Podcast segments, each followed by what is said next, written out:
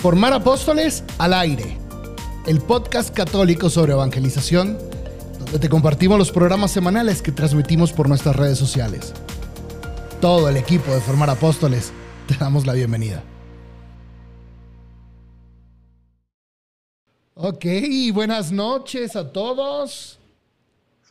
Hola, padre, ¿cómo está? Muy bien, Moni, ¿cómo estás tú?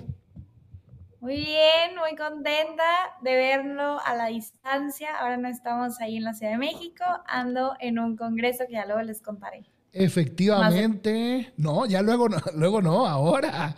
¿Ququé estás haciendo allá? A ver. Moni está en Manizales, en Colombia, en un gran congreso. Y este, ella es la que, como ven, ella es la que viaja y yo soy el que trabajo. Este, esa es la dinámica aquí entre nosotros. ¿Por qué no nos cuentas un poquito, Moni, de lo que estás haciendo? Claro que sí. Miren, em, justo estoy en un congreso de universidades católicas. De hecho, creo que me andan tocando por ahí la puerta, pero bueno, que se esperen. Este, eh, ando en un congreso de universidades católicas. La ODUCAL es, una, es un organismo, es una organización internacional para universidades católicas. Y este es el primer encuentro de la pastoral universitaria. Entonces, muy emocionada de poder estar aquí con muchos pastoralistas, agentes de pastoral, coordinadores, directores compartiendo este espacio. Va a ser toda una semana donde vamos a estar dialogando pues algunas propuestas, algunos proyectos, eh, algunas ideas que ellos han ido desarrollando. Y, ¿Por qué no eh, vas pues a ver quién te está tocando ahí en la puerta del hotel? Córrele. ok, venga en un momento. sí, oigan, pues yo les cuento un poquito. Es que tuvimos la oportunidad de... Eh, de poder ir a, o sea, de participar en este congreso de universidades católicas de América Latina y em, pues están todos los, o sea, eh, Oducal es de, no solamente es de eh, evangelización de las universidades, sino que es también de lo académico, de promoción de las universidades católicas, etc.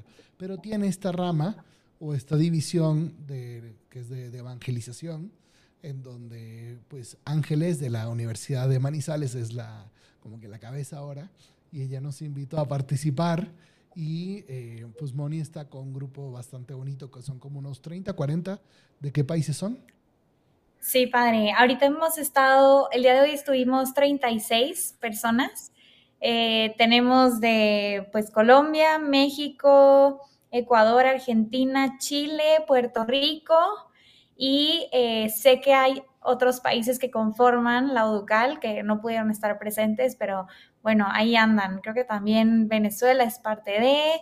Entonces, sí, muy interesante porque, como usted decía, ¿no? Hay sacerdotes, religiosas, laicos, de todo, que estamos aquí impulsando las pastorales universitarias y una labor muy bonita. Y también como que escuchar mucho lo que dice el otro, lo que le ha funcionado, lo que trae en el corazón. Al final, todos queremos que los alumnos, los docentes, los administrativos de una universidad se encuentren con Jesucristo y hagan esa opción por ser sus discípulos. Entonces, es, eh, ha sido, han sido unos días muy bonitos, digo, apenas estábamos arrancando, ayer arrancamos y terminamos el viernes, pero bueno. Y por ejemplo, ¿qué, temas, ¿qué temas están tocando, Moni? Buenísimo, yo también le pregunto, porque no es que me está contando así mucho. Aprovecho yo también. Buenísimo. El día de hoy el tema principal creo que fue eh, preguntarnos qué es la pastoral universitaria, como que cuál es el fin de la pastoral universitaria, quiénes deberían estar involucrados, qué temas debería de abordar la pastoral universitaria. Em, ahí yo justo me tocó estar en una mesa y, ser la que tomaba los apuntes y fue muy bonito porque me encantó que de verdad eh, hay tres tres conceptos que están saliendo mucho, ¿no? Y que creo que fueron los, los principales que vimos hoy. Por un lado, el tema del acompañamiento, ese acompañamiento personal a cada uno de los alumnos, a cada uno de los docentes, el acompañamiento de alumnos a alumnos, de docentes a docentes, eso eh, lo hablamos mucho hoy. Un segundo tema es toda la parte de la cercanía, eh, ya que estamos en esta época, pues, de la pospandemia, Ahora sí la gente quiere ese contacto cercano, físico, presencial. Entonces, el tema de la cercanía. Y creo que el tercero sería que la pastoral la conforman todos los de la universidad. Todos hacen pastoral. O sea, la, misión evangelizadora no es solamente para los cinco, seis o tres que son parte del equipo de pastoral, sino que todos hacen. Y ahí una de ellas mencionaba un ejemplo muy bonito, que em, al portero de la universidad un día se les explicó la identidad de la Universidad Católica y cómo el portero hacía pastoral diciéndole buenos días a los alumnos, diciéndoles Dios te bendiga. Muy, muy bonito, la verdad, una labor muy bonita y creo que esos serían los tres temas que hemos abordado el día de hoy. Wow, qué interesante. Pues todavía te quedan varios días allá y ojalá. Muchísimo. después a ver si hacemos un, un em, programa especialmente de todo lo que de lo que estás aprendiendo. Porque saben ustedes que todavía no estamos en temporada. Se acabó la temporada 2 de este programa.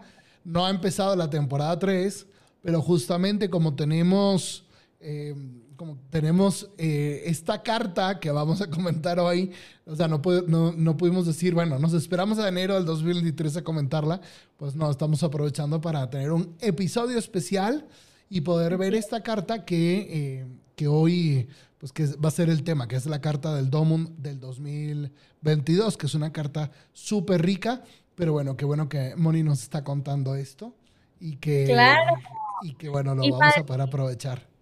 Antes de iniciar, también quisiera contarles que pues, eh, o sea, la, la, oportunidad de que yo esté acá también es gracias a todos ustedes que han estado apoyando económicamente a Formar Apóstoles, ahí por ahí les mandamos un correo y les estuve platicando en redes sociales que estamos en nuestra semana anual de bienhechores de Formar Apóstoles. Entonces, agradecerles nuevamente a todos los que han colaborado de alguna manera, ya sea con su tiempo, ya sea con eh, algunos recursos económicos. Y los invito a que quienes quieran ayudar, pues se metan ahí en nuestras redes sociales. Hay un link para que puedan hacer algún donativo y que yo pueda eh, seguir bueno, yo o el padre o alguien más del equipo, ¿no? Que podamos seguir participando en todos estos eventos que pues tienen costo, ¿no? Al final son, son un gasto, pero nosotros felices de poder hacerlo. Y como ponía ahí el padre la campanita, suscríbanse, suscríbanse a YouTube, síganos en nuestras redes sociales para que puedan estar enterados de todo lo que va a estar pasando esta semana, los proyectos nuevos que se vienen, pero sí, en esas andamos. Correcto, les pedimos muchas oraciones por esto que dice Moni, que es la campaña anual de donativos Em, porque mi labor como director de formar apóstoles es también conseguir los recursos para que muchos laicos se puedan capacitar y puedan trabajar a tiempo completo para la evangelización. Creo que con este, esta oportunidad de Moni de poder ir a Colombia a conocer más universidades católicas, pues se nos van a abrir un horizonte muy grande de posibilidades, pero pues apoyar a, todas las universidades, colegios, parroquias, movimientos que nos pidan pues va a requerir tener un grupo bueno de coaches, ¿no? de laicos eh, que hayan estudiado cada quien su carrera, su especialización. Moni es ingeniera industrial, al igual que Ana Sofía ahora. Memo que nos apoya es eh, está estudiando comunicación. Entonces, qué importante es poder tener un buen grupo de laicos dedicados a esto que puedan potenciar la evangelización en todos los lugares, ¿no? Que es justamente el tema de la carta también de hoy. Así es, pues listo, padre. Vamos ahora sí empezar con el tema. Como decía el padre, pues este es el mensaje del Papa Francisco para eh, la Jornada Mundial de las Misiones de este año, que acaba de pasar este domingo 23 de octubre. Espero que hayan estado conscientes, que a lo mejor ahí en tu parroquia hayan hecho, este, hayan dicho algún mensaje especial y, y hayamos sido conscientes de lo importante que es este Domund. Que a ver, padre, ¿por qué no nos cuenta cómo nació el Domund?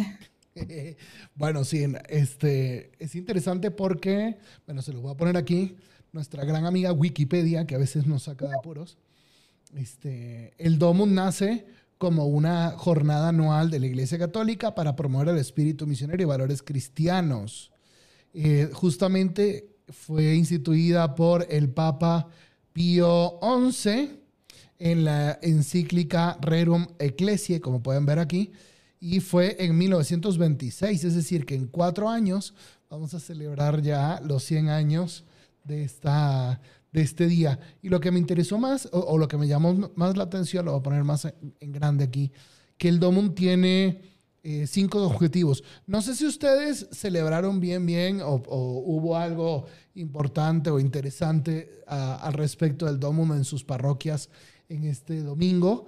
Si lo hubo, pónganos ahí qué hicieron y cómo lo celebraron.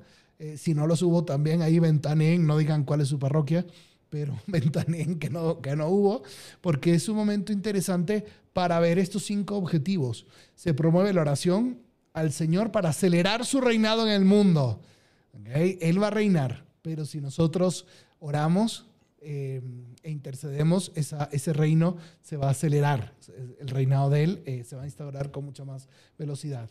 Hacer comprender a todos los fieles el formidable problema misionero. Moni, ¿qué será el formidable problema misionero? A ver, ¿qué, ¿qué se te pues ocurre? Yo creo que evidentemente es la falta de la es que no sé si la falta de misioneros, pero sí, la falta de misioneros, yo diría. Efectivamente, que la iglesia tiene tantos deseos de llegar a los confines de la tierra y no cuenta con misioneros suficientes. ¿okay? Justo. Ese es un gran problema. Entonces, tenemos que recordarlo para poder fomentar las vocaciones misioneras estimular el fervor misionero de los sacerdotes y los fieles, porque todos nos encontramos en situaciones de, nueva evangelización. Todos tenemos que, trabajar de alguna, de alguna manera para, para, llevar a Cristo en nuestros ambientes y ya las fronteras, y esto lo están diciendo los, los papas de los últimos tiempos, las fronteras que se daban antes entre el país de misión y el país de, de, antiguo católico de toda la vida, esas fronteras ya se están desdibujando.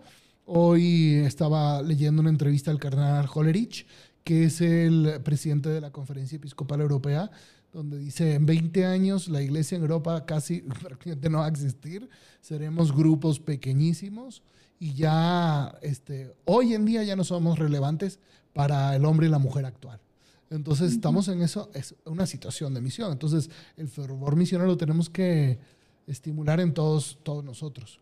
Luego también dar a conocer mejor la obra de la propagación de la fe, que es una obra que nació en Francia en 1822. Están celebrando los 200 años y fue muy bonito porque lo celebró esta Pauline Marie Jaricot, el que me está escuchando, es francés.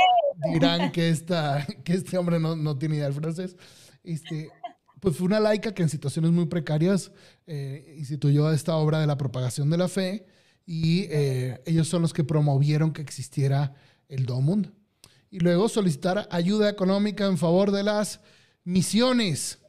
Así como nosotros, como Moni les acaba de recordar que los que quieran apoyar a formar apóstoles pueden hacerlo, este, porque lo necesitamos. Este, también eh, la, tenemos que ayudar a los misioneros hasta los confines de la tierra.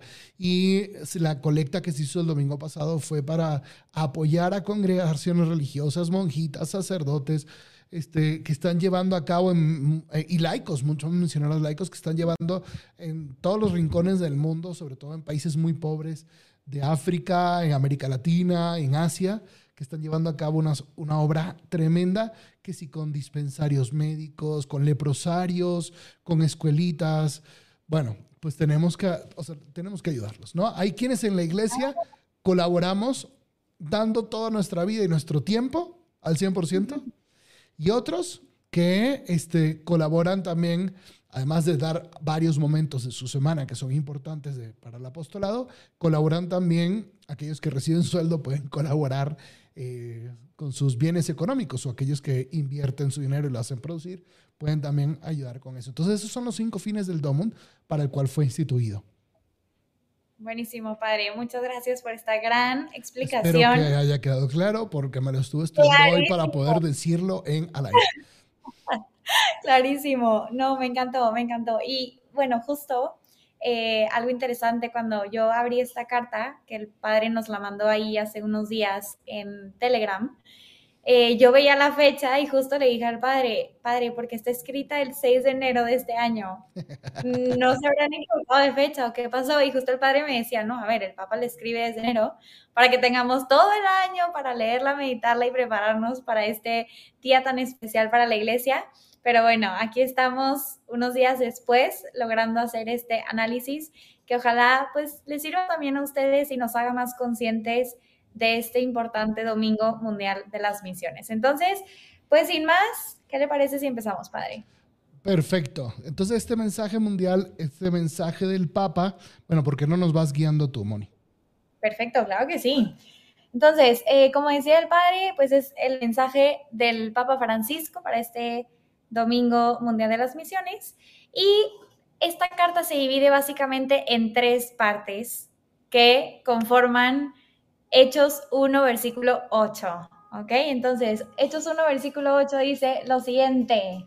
Ahí el Padre no lo va a poner, pero básicamente dice, eh, sino que recibiréis la fuerza del Espíritu Santo que vendrá sobre vosotros y seréis mis testigos en Jerusalén, en toda Judea y Samaria y hasta los confines de la tierra.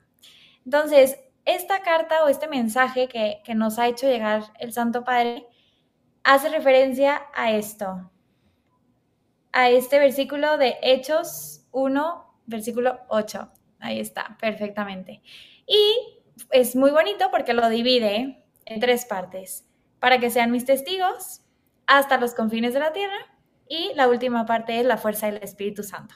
Entonces vamos a ir comentando estas tres partes y pues empecemos por la primera, que es para que sean mis testigos, la llamada de todos cristianos a dar testimonio de Cristo. Correcto. Hay un tema que muy bonito, ¿no? Con, lo cual el Papa empieza, que habla del, del punto central, que es que todos tenemos esta misión, todos los bautizados, todos los cristianos tenemos esta misión evangelizadora. Y el Papa dice que cada, llama, cada bautizado está llamado a ser misionero y testigo de Cristo. Y no nos dice que nos tenemos que ir a la comunidad rural o al pueblo indígena que está metido en la sierra. Creo que esta es una llamada y es una invitación a cada uno de nosotros para que cada uno de nosotros seamos misioneros y testigos de nuestra propia familia, de nuestros compañeros de trabajo, de las personas que trabajan en mi casa, de las personas que eh, veo en la universidad, que veo en el colegio. Ser misioneros y testigos de Cristo mismo, de la vida de Cristo. Sí, Moni. Y una, cosa interesante que, ahí se recalca es que esta llamada a ser misioneros no viene de una, bueno, este ser misioneros o ser testigos, serán mis testigos, no viene porque, em, porque eh, a uno se le haya ocurrido, ¿no? O porque me convencí perfectamente de que esto tiene que ser sino que es una llamada que nos viene a cada uno de nosotros desde el bautismo. Desde el bautismo nos viene la llamada a ser misioneros y por lo tanto todo acto de evangelización que yo haga es un acto profundamente eclesial.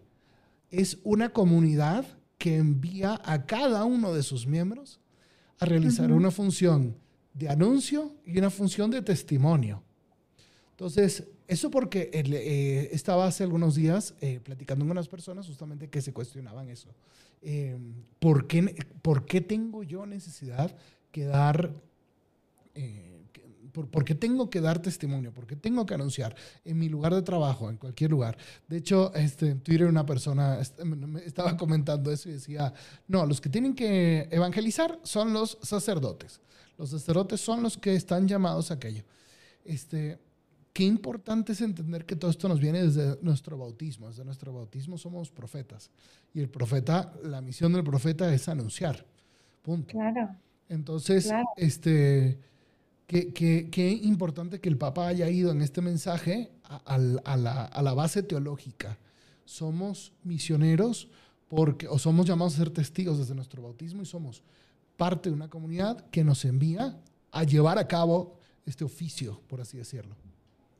Sobre eso que usted menciona, aparte, padre, de que somos parte de una comunidad, justo el Papa lo dice ahí en su carta, ¿no? O sea, es, un carácter comunitario eclesial porque eh, justo, justo la comunidad es la que nos envía, pero también la misión no se realiza de manera individual. O sea, no es que yo, Moni, solita voy todo el tiempo anunciando eh, y dando testimonio de Cristo, sino que también voy con mi comunidad anunciando y, en salida, o sea, con esta misión, ¿no? Entonces es muy bonito la importancia que le da el Papa Francisco al tema de que dar testimonio es, es también una misión comunitaria, o sea, una misión en comunidad.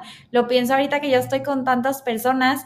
Es que claro, no es que yo, Moni, me voy a poner a evangelizar sola y de manera individual en una universidad. No, lo hago en comunidad, lo hago en comunión, lo hago con otros profesores, lo hago con otros alumnos, lo hago con otros agentes de pastoral. Y entonces todos tenemos esta misión conjunta de salir y dar testimonio, como hicieron los discípulos de Cristo, que los mandó de dos en dos. ¿No? A, evangelizar. Entonces, creo que ese carácter, como usted dice, ¿no? Comunitario es muy importante y es muy bonito que el Papa lo destaca en, en su mensaje. Y de ahí viene también, Moni, la importancia de que donde yo evangelice, necesito generar una comunidad, aunque sea pequeña. Una, una comunidad pequeña, que somos dos o tres. O sea, a veces las personas se preguntan, bueno, ¿y cómo hago yo para evangelizar en mi oficina? Bueno, te sugiero que no te vayas uno por uno a ver qué pasa. Primero trata de encontrar quién es la gente que tiene un poco más conciencia de su vocación bautismal, aquellos que son un poco más practicantes, y eso lo puedes hacer, pues a lo mejor persignándote antes de comer para bendecir los alimentos o mencionando frecuentemente a Dios en tu, eh, en tu trabajo, cuando tengan una, una reunión, pueden hacer referencia a Dios este, llevando una cruz, poniendo algo en tu escritorio que simbolice, que manifieste tu fe. Entonces, se acercará o se manifestará uno o dos que comparten tu fe. Con ellos empieza una comunidad pequeña. Oren juntos por la evangelización de tu oficina. Y lo que estoy diciendo de la oficina puede servir igual para la, para la universidad o para, no sé, entre tus familiares. Si te vas de vacaciones con un grupo de familias o entre amigos, entonces, primero encuentras quiénes son, se instituye una comunidad, aunque sea pequeña, una comunidad de oración, una comunidad intencional, y entonces esa comunidad, como dice aquí, este, la presencia de una comunidad incluso pequeña puede llevar adelante la misión, este, y por eso tiene una importancia esencial. ¿no? Como que siempre la, la realidad de que donde hay dos o, más reunidos en mi nombre, ahí estoy yo eh, en medio de ellos, Mateo 18, 19 y 20, es eh, como que siempre hay que regresar a eso. Y eso es una de las claves para evangelizar de todos los tiempos. Y supongo que eso es lo que están viendo ustedes ahora ahí, Moni, en, en Oducal. La importancia de sembrar una comunidad en medio de la comunidad católica. Siempre se discute que si la Universidad Católica es una comunidad de discípulos o es una tierra de misión donde tengo que plantar una comunidad de discípulos, ¿no? este, esa siempre es como que la atención. Sí, y padre, ahorita que está diciendo esto, ¿por qué no nos cuenta? El otro día usted me decía que estaba preparando a unos eh, padrinos de bautismo y que ya medio dejó ahí una pequeña comunidad. ¿Por qué no nos cuenta un poquito de eso? Eso está interesantísimo porque a veces uno piensa que estos procesos son larguísimos. A mí me gusta cuando puedo. Claro, nuestras ocupaciones como sacerdotes em, en la parroquia, en la universidad, son enormes y no, no nos damos abasto. Pero esto que hago yo lo puede o lo deben hacer también laicos que en, el, en tu grupo, en tu movimiento, en tu colegio, en tu parroquia, en tu universidad puedan comprometerse y prepararse. En definitiva, lo que trato de hacer es tener algunas reuniones previas con los papás y los padrinos de aquellos niños que vamos a bautizar. Y me gusta mucho porque ¿qué hacemos? Pues es simplemente ir repasando el querigma poco a poco, y cuando tenemos menos tiempo, simplemente voy metiendo el querigma dentro de la lectura de los números del compendio sobre el bautismo. Y, entonces así, así los va, resonando, va, va, tocando interiormente. Eh, luego también este, eh, vemos que dice, por ejemplo, el derecho canónico sobre los padrinos, que está tremendo, ¿no? está muy fuerte. Eh, vemos también, por ejemplo, el rito del bautismo y vamos, vamos analizando, bueno, qué es lo que pide, qué, qué, significa cada momento, en fin. Entonces, pues nada, eh, hace poco tuve dos encuentros con unos, con dos matrimonios, con, con, dos matrimonios, los papás y los padrinos de un chamaco que bauticé. Y ya en el segundo encuentro ya querían iniciar una iglesia doméstica en su casa y, ya estaban pensando a quién vamos a invitar, pero padre, no nos deje. Y yo les dije, bueno, puedo venir una vez al mes. Este, luego nos vemos por Zoom porque eh, luego uno tiene muchos grupos y así. Pero, pero es que el querigma es como que suficientemente fuerte para, para hacer despertar unas, unos anhelos misioneros en el corazón de las personas. Yo sí me he, de verdad, me, me he asombrado compartiendo el querigma en las preparaciones prematrimoniales. Claro, no las hace en grupo porque no tienen tiempo, pero cuando puedes, cuando tienes la posibilidad de, acompañar a una pareja de novios o dos parejas y van recorriendo el querigma, pues he visto las conversiones. Es como dicen Romanos, primera carta, de no me avergüenzo del Evangelio, que es poder de Dios para los que creen. Lo veo y lo palpo, el poder de Dios es una cosa maravillosa. Pero sí, como tú dices, ahí está el punto que está diciendo aquí justo de la comunidad. Listo, así es sencillo. O sea, dos encuentros, la gente está hecha para vivir en comunidad. Entonces, si nosotros desprendemos tantito la mecha, se detona, ¿no? Creo que por ahí va. Y pues bueno, pasando a, a otro punto, el Papa Francisco más adelante menciona que a los discípulos se les pide vivir su vida personal en clave de misión. Y aquí quiero compartirles que yo tuve este como cambio de mentalidad o caí en cuenta que tenía que vivir en clave de misión hace unos años. Justo estábamos en una planeación de formar apóstoles, ya lo he platicado algunas veces, pero justamente yo creía que ser discípulo de Jesús era pues cumplir con los mandamientos, los diez mandamientos, los mandamientos de la iglesia, hacer obras de misericordia, este, y ya, o sea, ser buena, portarme bien y con eso iba a ser discípulo de Cristo y según yo estaba siguiendo a Jesucristo. Pero ese día que estábamos en la planeación me di cuenta que implicaba una cosa más. Y creo que el Papa no lo pudo decir mejor. O sea, vivir una vida eh, en clave de misión. Cuando nosotros somos conscientes de que nuestra vida entera, nuestro testimonio, lo que decimos, lo que compramos, lo que hacemos, lo que vemos, lo que consumimos, todo lo vemos en clave de misión, la vida cambia. Y entonces ahora sí somos esos discípulos misioneros que el Papa Francisco nos propone ser. Y es súper bonito, creo, cuando hacemos este cambio de mentalidad, este cambio en el corazón, porque también es una conversión del corazón, de decir, todas mis acciones de ahora en adelante van a ser en clave misionera, van a ser en clave para que todos aquellos que están cerca de mí tengan una relación personal con Dios, así como yo la tengo. Qué interesante eso, ¿no? Que es como, como que te diste cuenta, como que pasaste a un nivel más profundo de la comprensión de tu, de, tu fe, de tu bautismo, de, tu ser, haber, sido marcada con el fuego del Espíritu Santo en el bautismo. Y, claro. hizo como que eso ya es, yo soy católica. No, no, no profeso el cristianismo, sino soy cristiano desde, desde lo más hondo, ¿no? Claro, claro, padre. Y sobre todo esto, o sea, vivir como católica. O sea, toda mi vida se convirtió en vivir ahora sí como católica, no solo profesar una religión. Yo ahorita me estaba, busqué, lo busqué rápidamente aquí en internet, hay un número que es importantísimo de Evangelii Gaudium, que justamente habla, se ve que es algo que el Papa, que el Papa lo trae muy, muy en el corazón. Dice la misión 273, la misión en el corazón del pueblo no es una parte de mi vida o un adorno que me puedo quitar. No es un apéndice o un momento de más de la existencia. Yo soy una misión, es decir, no, no es que tengo una misión, no tengo una misión. Yo soy una misión y para eso estoy en este mundo. Y fíjate qué palabras tan fuertes. Hay que reconocerse a sí mismo como marcado a fuego por esa misión de iluminar, bendecir, vivificar, levantar, sanar y liberar. Marcado a fuego son las vacas, las reses, ¿no?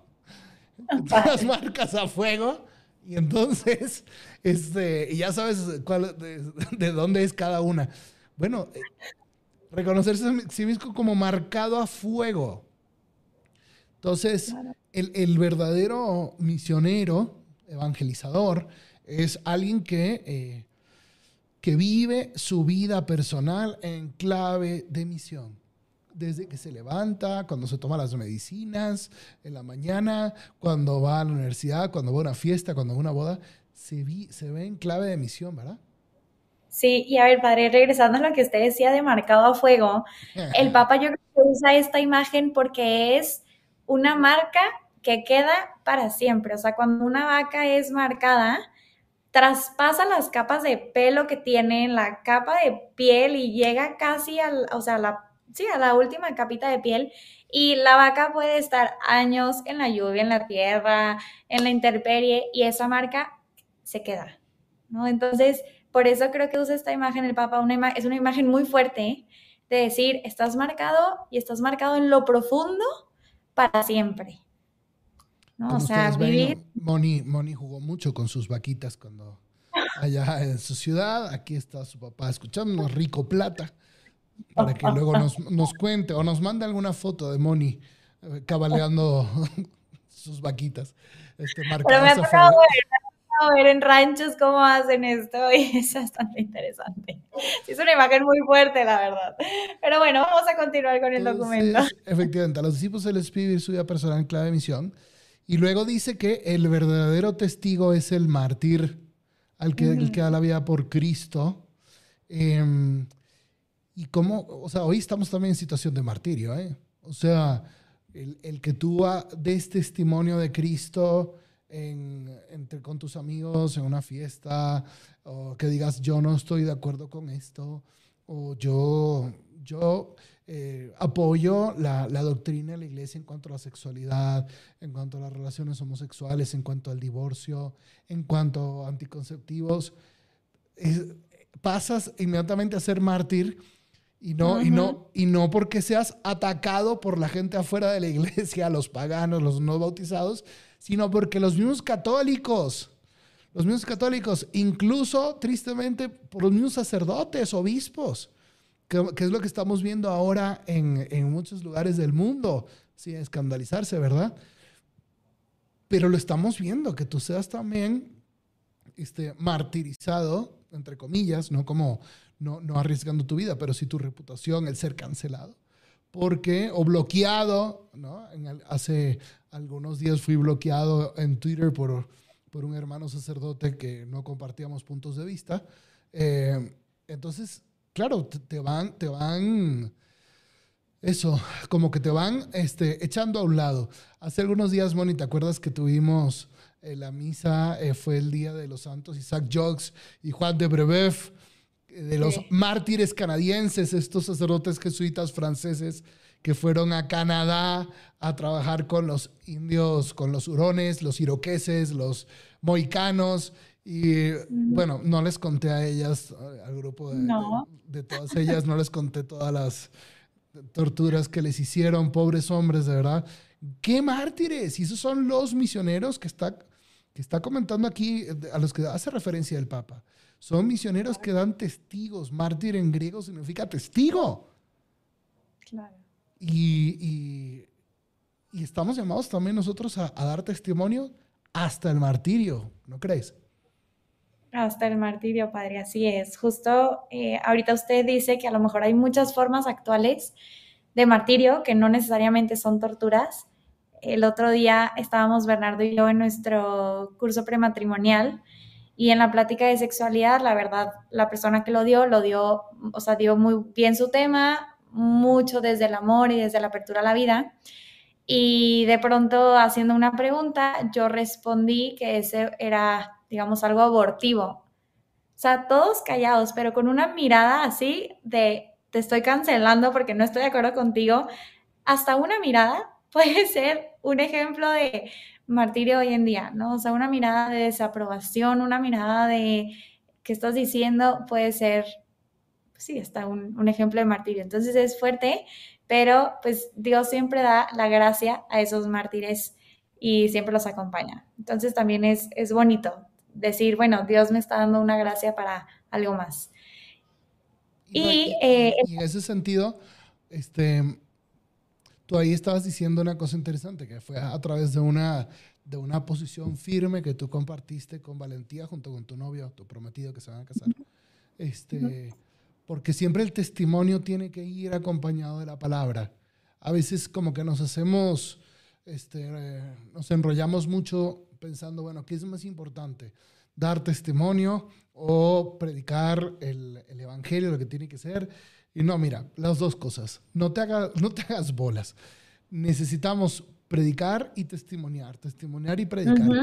A veces no predicamos porque nos da vergüenza que la gente conoce nuestro testimonio, que no estamos siendo coherentes. O a veces simplemente testimoniamos o pensamos que estamos testimoniando, pero nunca aclaramos nuestras, nuestras acciones, nuestro comportamiento con la palabra eh, predicada. Entonces ahí está faltando algo. Acuérdense ustedes en Dave Verbum, em, em, el, el, Concilio Vaticano II explica muy bien que la evangelización Cristo la fue haciendo con palabras y obras, palabras y obras, palabras y obras. Y eh, nosotros estamos llamados a lo mismo, a lo mismo. Si uno va, va revisando el proceso eh, evangelizador de la iglesia, uno va a encontrar que eh, testimonio de santidad es lo primero y el servicio de caridad, que son acciones proféticas. Pero luego es anunciar el querigma. Con la palabra, con la palabra se aclara lo que estás viviendo.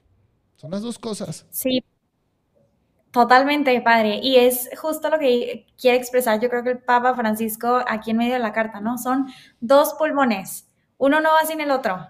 Hay una frase muy famosa que dicen que eh, las palabras mueven, pero el testimonio arrastra. Híjole, no sé si chance eso tiene un poquito de mito porque es igual de importante. Y a ver, usted lo decía, ¿no? Jesucristo mismo lo hizo. Todas sus acciones iban acompañadas de palabras y todas sus palabras iban acompañadas de acciones. No podemos separar uno de otro. Y el otro día leía un artículo que decía que a veces vamos por la vida pensando que con mi puro testimonio la gente se va a convertir y va a hacer esa opción por ser discípulos de Cristo. Y en el artículo lo que decían es, a ver, no, tienes que hacer una pequeñita acción más, o sea, un esfuerzo intencional también por predicar el Evangelio a estas personas que a lo mejor nunca lo han escuchado o nunca han escuchado hablar de Dios y ya tienen, digamos, la tierra un poquito preparada gracias a tu testimonio. O a veces es al revés. A veces eh, empiezan a escuchar alguna predicación, se empieza a preparar el terreno y llegas tú con tu testimonio de vida y entonces los ayudas a hacer esa opción eh, por vivir bajo el señorío de Cristo, por ser discípulos de Cristo. Entonces, justamente son las dos cosas. Ni una es más importante que la otra, las dos tienen que ir acompañadas. En forma de apóstoles nos encanta el y, no el o, ¿no? Entonces es testimonio y anuncio decidido. Mira, aquí este Ana Sofi, que es gran miembro de nuestro equipo, nos recuerda que Pablo VI dice, evangelizar constituye la dicha y vocación propia de la iglesia, su identidad más profunda.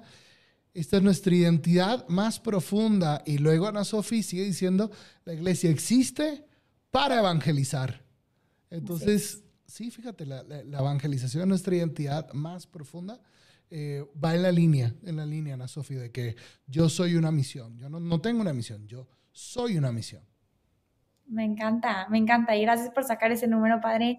Yo no lo había visto y, ya lo voy a traer ahora más en mi corazón. Ya pasé de, ser solo una bautizada que no vivía en clave de misión a vivir en clave de misión porque soy una misión. Entonces, gracias.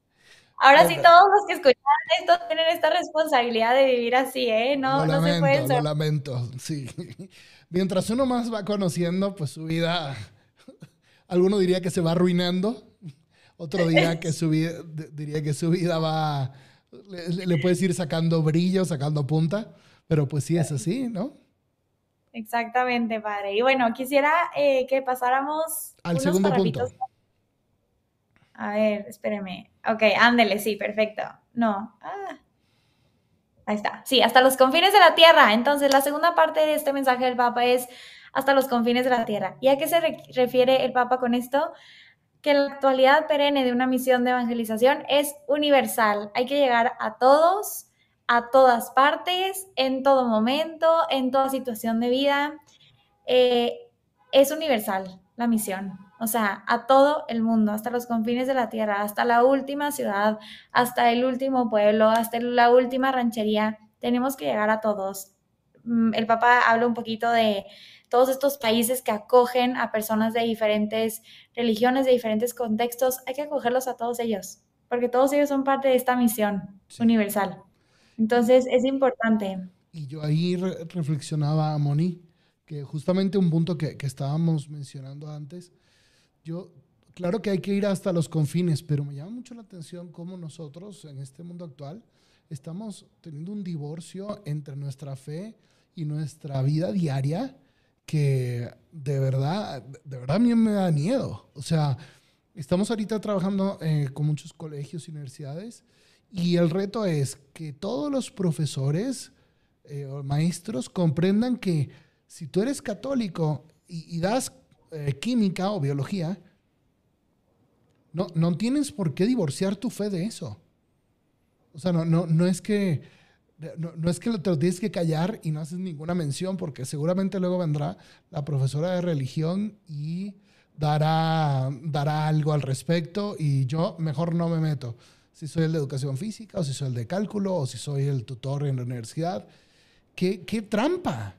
¿Qué trampa? Porque ya estábamos, leímos antes que yo no es que tenga una misión, yo soy una misión, es mi identidad. ¿Cómo voy a apagar mi identidad en algunos momentos y luego encenderla? Entonces, tenemos que ir hasta los confines de la tierra. Nada más que tú ya estás yendo al confín de la tierra cuando entras en ese salón de clases, cuando entras este, en, ese, en ese despacho de abogados, estás yendo ya al confín de la tierra. Entonces, ¿por qué de repente lo apagamos y de repente lo volvemos a encender? ¿No? Cuando, uno, cuando uno le va a un equipo de fútbol, pues todo el tiempo está hablando de ese equipo de fútbol. Es, a veces hay, hay, gente que es incansable, ¿no? Hasta ya te caen pesado, porque están todo el día hablando del equipo de fútbol, ¿no? Y cuando pierde su equipo ya no, no se sabe nada, ¿no? Silencio absoluto. Em, el, que está apasionado por algo siempre está hablando de eso, el de de las criptomonedas. Ojalá ustedes no tengan un amigo que, que, esté metido en las criptomonedas, porque es todo el santo día hablarte de la criptomoneda.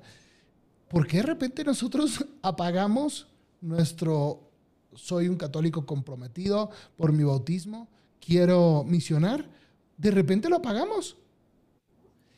Entonces, estamos soñando con irnos a, Irak, Arabia Saudita y, morir mártir o, irme a, a, China y aprender japonés, aprender... Y, ¿Y qué estoy haciendo yo hoy donde Dios me ha plantado?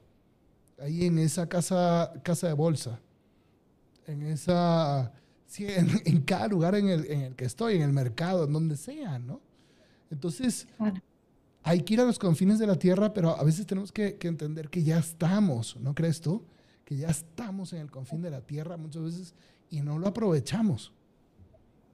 Totalmente, padre. Fíjese que me hace recordar que hemos hablado mucho de esto, de la misión Adyentes, ¿no? Eh, no recuerdo bien si es un documento o simplemente lo hemos comentado usted y yo, que nuestras universidades, nuestros colegios, nuestras parroquias son campos de misión Adyentes. O sea, muchas veces la gente que está ahí ya no conoce a Dios o, o se ha dejado de preocupar por conocer a Dios, por tener una relación personal con Él. Entonces, ahí, como usted dice, ¿no? En tu oficina, en tu trabajo, en tu colegio, en tu universidad, es tu campo para hacer misión. Es tu campo para ser este visionero que el Papa pide que demos testimonio y anuncio hasta los confines de la tierra, ¿no? Entonces sí, es fuerte esto que estamos viendo del divorcio, pero Em, creo que estamos a tiempo todavía para rescatarlo. Aquí el Papa lo dice de una manera muy bonita. La iglesia de Cristo era, es y será siempre en salida. En salida. Así lo resume. Era, es y será siempre en salida. Por eso, que, por eso es que el libro, el manual de cualquier bautizado tiene que ser, o de la iglesia actual, tiene que ser Hechos de los Apóstoles. Este, porque la iglesia era, es y será siempre en salida y si no, no será iglesia. 100%. Pues nos vamos al último punto. Venga, el Espíritu Santo. Híjole, este, este punto es extenso y hay muchas luces, pero eh, justo en Hechos de los Apóstoles, Jesús les promete a sus apóstoles que el Espíritu Santo vendrá sobre ustedes y recibirán su fuerza. Hay que dejarnos fortalecer por el Espíritu Santo, dejarnos guiar por el Espíritu Santo. Eh, lo hemos mencionado muchísimo, pero el Espíritu Santo es el protagonista de la evangelización. Él es el que nos da la fuerza, la valentía, nos da esta parresía que hemos hablado mucho aquí para salir y dar testimonio y anunciar. Entonces, para vivir en clave de misión y dar este testimonio y anuncio, el Espíritu Santo es el que nos impulsa. O sea, yo a veces sí me pongo a pensar todo lo que hemos logrado en formar apóstoles. Si esto fuera solamente obra del padre Rafa y Moni, ya hubiera muerto. Cuando uno deja al Espíritu Santo entrar a su vida, cuando le hace un espacio, aunque sea pequeñito, el Espíritu Santo hace grandes cosas. A veces yo lo he aprendido a la mala, pero hay que dejarle espacio al Espíritu Santo para que sea Él que nos impulse, porque a ver, lo hemos mencionado muchísimo aquí, es muy difícil ser discípulo de Cristo en estos tiempos, muy difícil. Y de verdad la fuerza para ser discípulos o para ser mártires de Cristo es solamente del Espíritu Santo. O sea, gracias a Él, toda esta obra evangelizadora que ha hecho la iglesia y que continúa haciendo, eh, es porque le hemos hecho ese espacio al Espíritu Santo y lo hemos dejado actuar en nuestras vidas. Entonces, sí, el Espíritu Santo es aquel que nos da la fuerza y nos mueve para continuar con esta misión evangelizadora. Y así como el Papa decía que la iglesia era, es y será siempre en salida, diría también la iglesia era, es y será siempre eh, movida por el Espíritu Santo a la evangelización. Que bello en Hechos 2, cuando llega el Espíritu Santo en Pentecostés, de repente sucede una transformación radical en la vida de estos discípulos. Y entonces sale Pedro y da el primer discurso querigmático de Hechos de los Apóstoles, gracias al cual se convierten 3.000 personas. por, gracias al Espíritu Santo se predica por primera vez a Cristo muerto y resucitado en, los hechos de los apóstoles y de ahí en adelante. Eso es lo mismo que sucede cuando nosotros eh, somos instrumentos dóciles del Espíritu Santo. Eh, creo que ya lo he mencionado varias veces, pero hay un sacerdote que yo aprecio mucho eh, de Argentina que él me decía, este, padre, es que no necesitas entrenar a nadie para evangelizar, porque cuando recibes el Espíritu Santo, pues ya, ya te dejas ir no, no, nadie, te tiene ni que mandar. El Espíritu Santo es el que produce, genera, engendra misioneros. Y pues sí, eso como que a veces nos tiene que... A mí me ha hecho reflexionar muchísimo desde ese tiempo y por eso he tratado de incrementar fuertemente en mi vida y en nosotros como equipo, ¿verdad, Moni? En la presencia del Espíritu Santo, porque este, uno puede aprender muchas técnicas y ir a muchos cursos y leer muchos libros ¿Cuántos libros no nos hemos leído nosotros de evangelización, verdad? Y artículos y podcasts y tal, pero eso es lo único que va a hacer que, va a hacer que cambies, ¿no? Lo que te va a hacer cambiar es la presencia del Espíritu Santo en tu vida. Así como nadie puede decir que Jesús es el Señor si no es movido por el Espíritu Santo, 1 Corintios 12. Así también nadie eh, puede dar testimonio pleno, genuino, nadie puede salir a anunciar todo lo que hemos visto sin el Espíritu Santo, ¿verdad? Así es. Y muchas veces creo, padre, que nos seguimos creyendo, a mí me pasa en lo personal, eh, que la evangelización depende de mí. Depende de mis fuerzas, depende de mi tiempo, depende de lo que sepa, depende de cuánto lea, depende de cuántas horas estoy atendiendo persona a persona. Y no, al final es 100% obra del Espíritu Santo hay que dejarle espacio. Esa es la clave, ¿no? Dejarle espacio. Y cada vez que estemos cansados, eh, que estemos por tirar la toalla, que estemos preocupados, que digamos, ya no puedo más, estoy desanimada, desmotivada, acordémonos del Espíritu Santo, que Él es el protagonista de esta obra y dejarnos en sus manos, o sea, soltarnos en sus manos y Él hará, si quiere que sigamos, nos va a dar las fuerzas y el tiempo para seguir. Y también, si no es el momento para seguir con una persona o con algún proyecto, Él nos dirá y nos moverá de esa posición para pues continuar con otras cosas. Pues hemos visto, hemos visto básicamente pues los tres puntos, ¿no? Del mensaje del Papa para el domo, para que sean mis testigos hasta los confines de la tierra y el Espíritu Santo vendrá sobre ustedes y recibirán su fuerza, que son pues obviamente que los tres, esas tres partes de Hechos 1, eh, versículo, versículo 8. Ojalá que lo puedan ustedes también tomar ese texto y a lo mejor en la siguiente Eucarística o en su grupo de, de evangelización, su grupo de misioneros como formación, pues que lo tomen y que lo puedan desarrollar. Eh, sin embargo, hay todavía un último párrafo, ¿verdad, Moni? Así es. Por último, el Papa se despide con ese gran mensaje que, Madre Santa, me ardió el corazón de leerlo, pero el Papa nos dice, hermanos y hermanas, sigo soñando con una iglesia totalmente misionera y una nueva estación a la acción misionera en las comunidades cristianas. Ojalá todo el pueblo de Dios profetizara. Sigue soñando el Papa con una opción misionera, con una iglesia totalmente misionera. Hoy recordaba justamente Evangelii Audium número 27, porque formar apóstoles nace de ese sueño del Papa Francisco.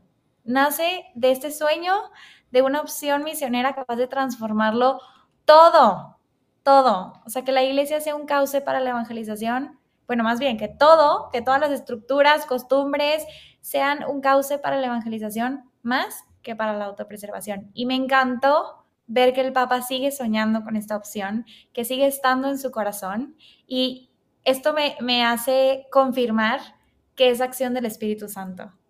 E, este sueño es del Espíritu Santo y lo, puso en, palabras del Papa Francisco para que pues, todos pudiéramos sumarnos a este sueño evangelizador. Ahora, lo que me preocupa es que si sigues soñando con esta iglesia misionera, es porque no lo hemos logrado. Entonces, los invito, los invito a que reflexionen con sus equipos, ya sea si estás en una parroquia, en un movimiento, en un grupo, en una universidad, en un colegio, ¿qué nos hace falta para que el día de mañana el Papa diga, este sueño que yo tenía se cumplió? ¿Qué nos hace falta? Fíjate que, mm, cada vez que yo leo eh, textos del Vaticano II o de Pablo VI, en donde hablan de la misión y dicen, tenemos ahora que sí dedicar todas las fuerzas de la iglesia a la evangelización, ¿no? Y no lee Redemptoris Missio, Juan Pablo II. Y dice, ¿y entonces cuándo lo vamos a hacer? ¿No?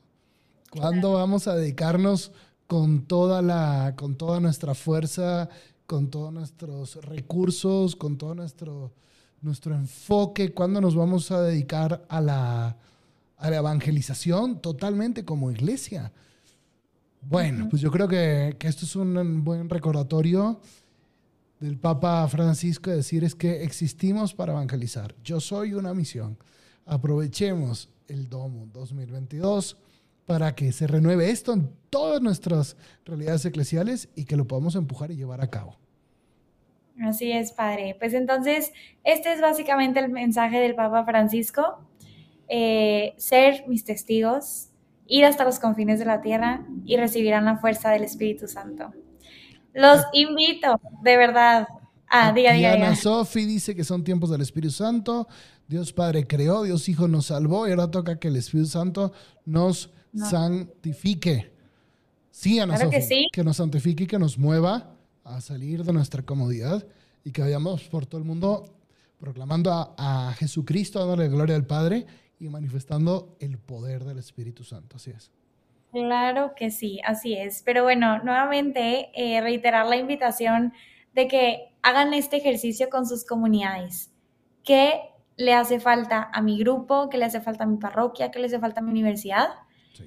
Para esto, ser testigos estar en los confines o ir hasta los confines de la tierra, ya sea mi propia comunidad, mi propio salón de clases, y qué me falta para dejar al Espíritu Santo actuar en mí, para que se derrame toda su fuerza y todo su poder. Con todo su poder.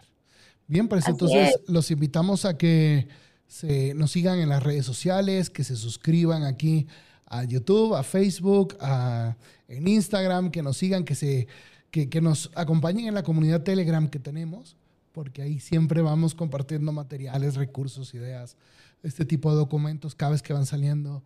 Eh, estamos recordando a Aparecida, que eh, estamos celebrando sus 15 años.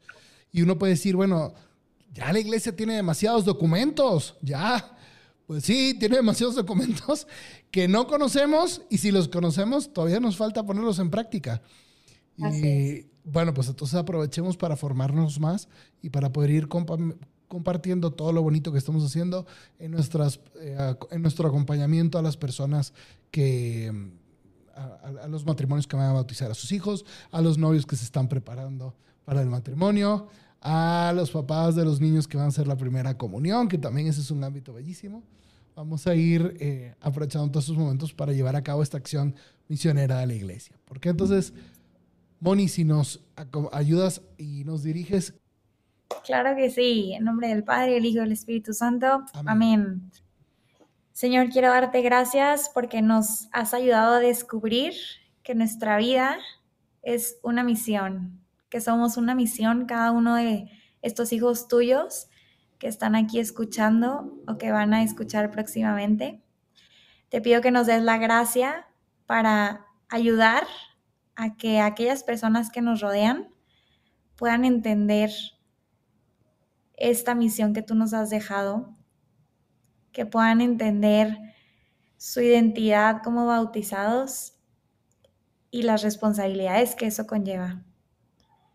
Te pido que nos mandes a tu Espíritu Santo para que nos acompañe siempre, que nos dé esa valentía, esa fuerza para ser mártires que nos llene de todos los dones para que podamos ir hasta los confines de la tierra y que podamos dar siempre testimonio y anunciar el Evangelio de Cristo. Todo esto te lo pido por Cristo nuestro Señor. Amén. Amén. En nombre del Padre, el Hijo y el Espíritu Santo. Amén. Si te gustó este episodio, suscríbete, dale like y síguenos en nuestras redes sociales. Pero sobre todo, no te olvides de reenviárselo a otro apóstol que le pueda ayudar en su formación. Dios te bendiga.